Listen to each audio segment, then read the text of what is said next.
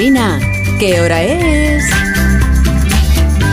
Son las 8 de la mañana, 7 de la mañana en las Islas Canarias. Buenos días desde Onda Cero. Más de uno en Onda Cero.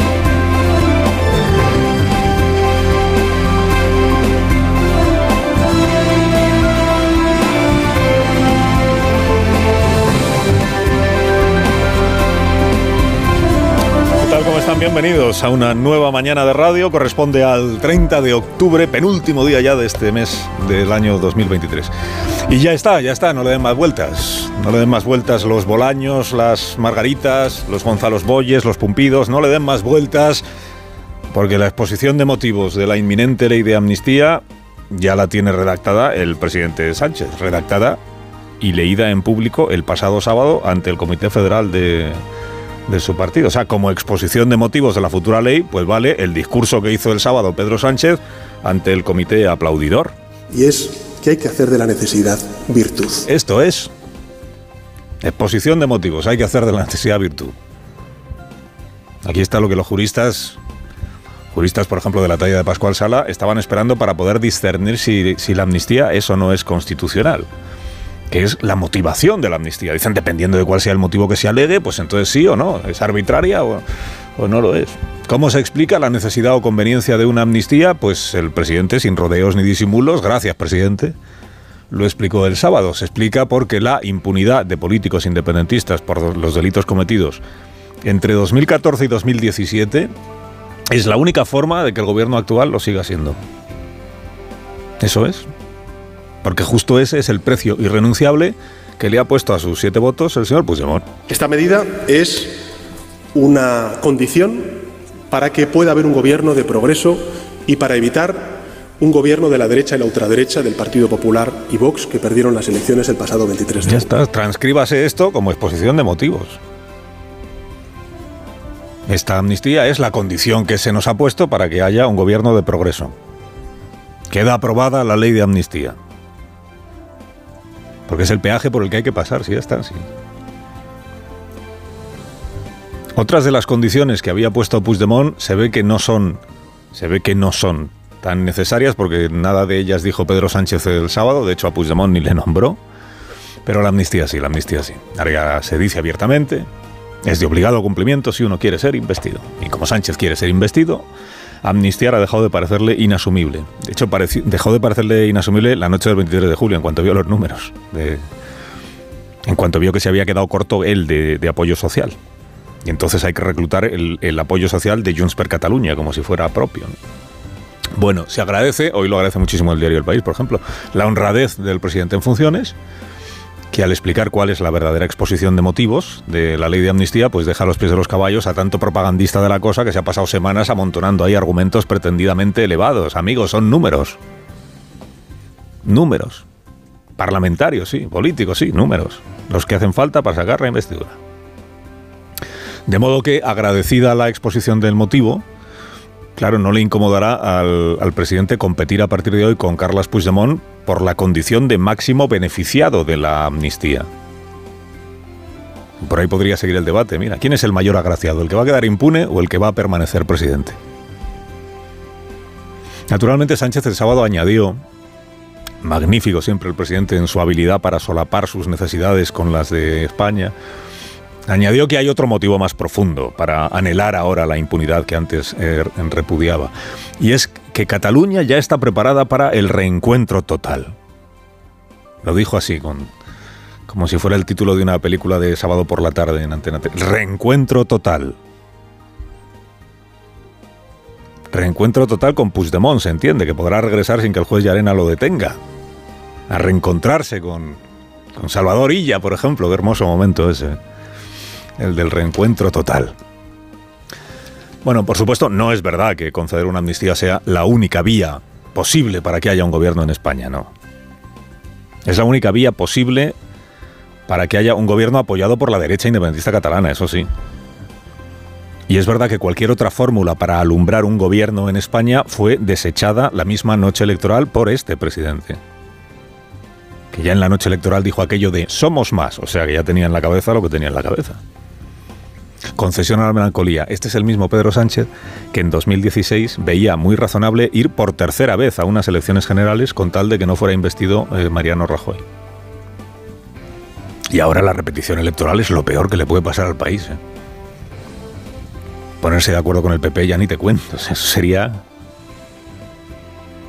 Bueno, tiene usted razón. Huelga ya perder el tiempo con los vaivenes del presidente, con sus faltas de palabra justificadas por él mismo y por sus propios como serenos cambios de opinión, huelga incidir en el vicio presidencial por reescribir la historia y pretender, que esto es muy de Sánchez, pretender convencernos de que cada uno de sus vaivenes en realidad responde a un plan largamente madurado. Esto es marca de la casa, ¿no?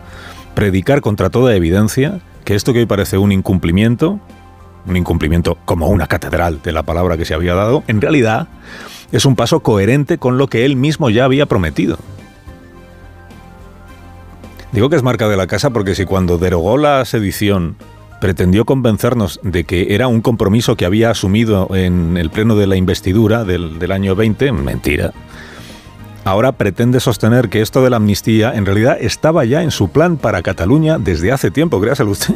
Siempre supimos que debíamos proseguir por el camino del reencuentro y que eso implicaría medidas adicionales de gracia. Es cierto, os lo digo sinceramente, que no las planeábamos para ahora y, así lo dijimos. Pero también es cierto que sabíamos que la superación definitiva del conflicto requeriría otras medidas de gracia en el futuro.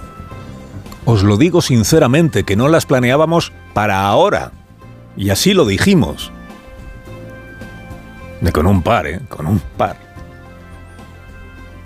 tienen razón los, los, propagandistas que ensalzan el arrojo que tiene el, presidente, que no le falla nunca. No las planeábamos para ahora, no, no. O sea, lo que usted dijo no es que planeaba una amnistía, pero para más adelante, ¿no? Ya, ya iremos viendo. No, usted lo que dijo es que la amnistía no cabe en la Constitución. Si lo puso el ministro de Justicia en el informe sobre los indultos. Y si no cabe, pues no cabe. O sea, nunca dijo un todavía no toca, pero ya en el futuro iremos. No, no, usted lo que dijo es no sucederá porque no puede suceder, porque no es constitucional. Pero bueno, es igual. Es igual. Colocó esta fake, ¿eh? que diría Zapatero, esta fake a la concurrencia socialista, incluso eso le fue aplaudido, ¿no? Dijeron todos, sí, sí, es verdad, sí es verdad, si esto siempre estuvo en, el, en el, las medidas de gracia, siempre estuvieron ahí planeadas. No, no, era para ahora, pero como ahora ha habido unas elecciones, tal. Si el presidente dice que siempre lo tuvo en la cabeza, aplaudámosle, con la misma convicción con que le aplaudiríamos si dijese lo contrario. Como cuando dijo indulto sí, pero amnistía no. Y le aplaudimos. Pues ahora le aplaudimos también. No, lástima que no explicara el sábado Pedro Sánchez por qué, si la tenía en la cabeza lo de la amnistía desde hace tantísimo tiempo, en público negaba que la tuviera en la cabeza. La definición exacta que él mismo dio en julio de la palabra mentir. ¿Qué es mentir, presidente? Mentir es decir algo que sabes que no es cierto con la intención de engañar. A pensar en una amnistía futura, la planeábamos, pero no para ahora. Pero decir en público la amnistía es implanteable porque es inconstitucional, ¿eso le podemos llamar mentir? ¿O se enfadará la cofradía del Santo Oficio? No es verdad que si te piden una amnistía para ser investido no te quede más remedio que otorgarla. Te pueden pedir la luna por pedir. Y no por eso vas a tener que entregarla, ¿no? Si, si entiendes que la luna no es justo entregarla. Uno va a la amnistía porque elige ir a la amnistía, no porque esté obligado por las circunstancias. ¿no? Imagínate que Puigdemont y Junqueras, en lugar de la amnistía como condición irrenunciable, hubieran puesto la fecha para el referéndum de independencia. ¿Qué habría dicho el PSOE? que como es la única condición para la condición necesaria para que no haya un gobierno de derechas, pues el referéndum, no, claro. Habrían dicho no puede ser, pues no puede ser. Y entonces habría defendido que lo mejor para España es ir a elecciones otra vez. Porque si algo sabemos es que los argumentos ya son biodegradables. En el nombre de España, en el interés de España, en defensa de la convivencia entre españoles, defiendo hoy la amnistía en Cataluña por los hechos acaecidos en la década. En el nombre de España. Que aquí se ha contagiado ya el presidente del vicio de su vicepresidenta segunda, esto de hablar en nombre del país en asuntos en los que el país no ha sido consultado ni directa ni indirectamente. Usted podrá decir, sí, usted podrá decir, por el bien de España yo defiendo la amnistía, de acuerdo. En defensa de los intereses de España yo defiendo la amnistía, de acuerdo, pero en nombre de España no. España tiene posturas plurales y, diversas. La suya solo es una de las varias que existen. Bueno, no hay que ser un, lince de verdad para atisbar que si el presidente se pone ya la camiseta del gran amnistiador, si se confiesa ya pagador del peaje, es que el peaje está abonado y solo queda completar la puesta en escena. O sea que esto está hecho. Que solo falta consumar la liturgia formal de ir anunciando los acuerdos. Y que Francina Armengol le ponga fecha a la investidura, el pleno parlamentario, en el que se oficiará la conversión de Junts per Cataluña antes fiera criatura del indomable Puigdemont, en mansa mascota de la nueva vieja mayoría progresista, nuestro nuevo hámster progresista, Carlas. Sigue dándole vueltas a la, a la rueda, que cada vez se te ve más menudillo. No te apures que nadie te va a exigir que renuncies a tu famosa vía unilateral ni que asumas el destrozo que causaste con tu ilegalísima embestida del año 17. Porque a diferencia del gobierno de España tenemos asumido que el independentismo nunca tiene por qué cambiar de opinión. En nada. Cataluña está lista para el reencuentro total, dijo el presidente, como si toda Cataluña y toda España hubiera tenido la culpa de lo que sucedió en el año 2017. El reencuentro, por cierto, en interés de España, una parte del gobierno que preside Sánchez boicoteará mañana la jura de la princesa Leonor de Borbón en el Congreso de los Diputados. No va Alberto Garzón. Vaya por Dios. No van dos ministras del gobierno, Belarra e Irene Montero que se suman así al sabotaje de los grupos independentistas a este acto parlamentario que encarna el sometimiento de la corona a la voluntad del pueblo soberano. ¿Y por qué no van? ¿Es que les parece mal? Que la corona acepte públicamente, asuma que está sometida a la voluntad del pueblo soberano, ¿les parece mal? No consta que el presidente haya movido un dedo para evitar que el desaire de sus ministras se consumara. En caso de que lo haya hecho, pues las dos ministras le han hecho al presidente una peineta, hablando de dos. Una peineta. La última boqueada de las dos ministras agonizantes. Carlos Alsina, en Onda Cero.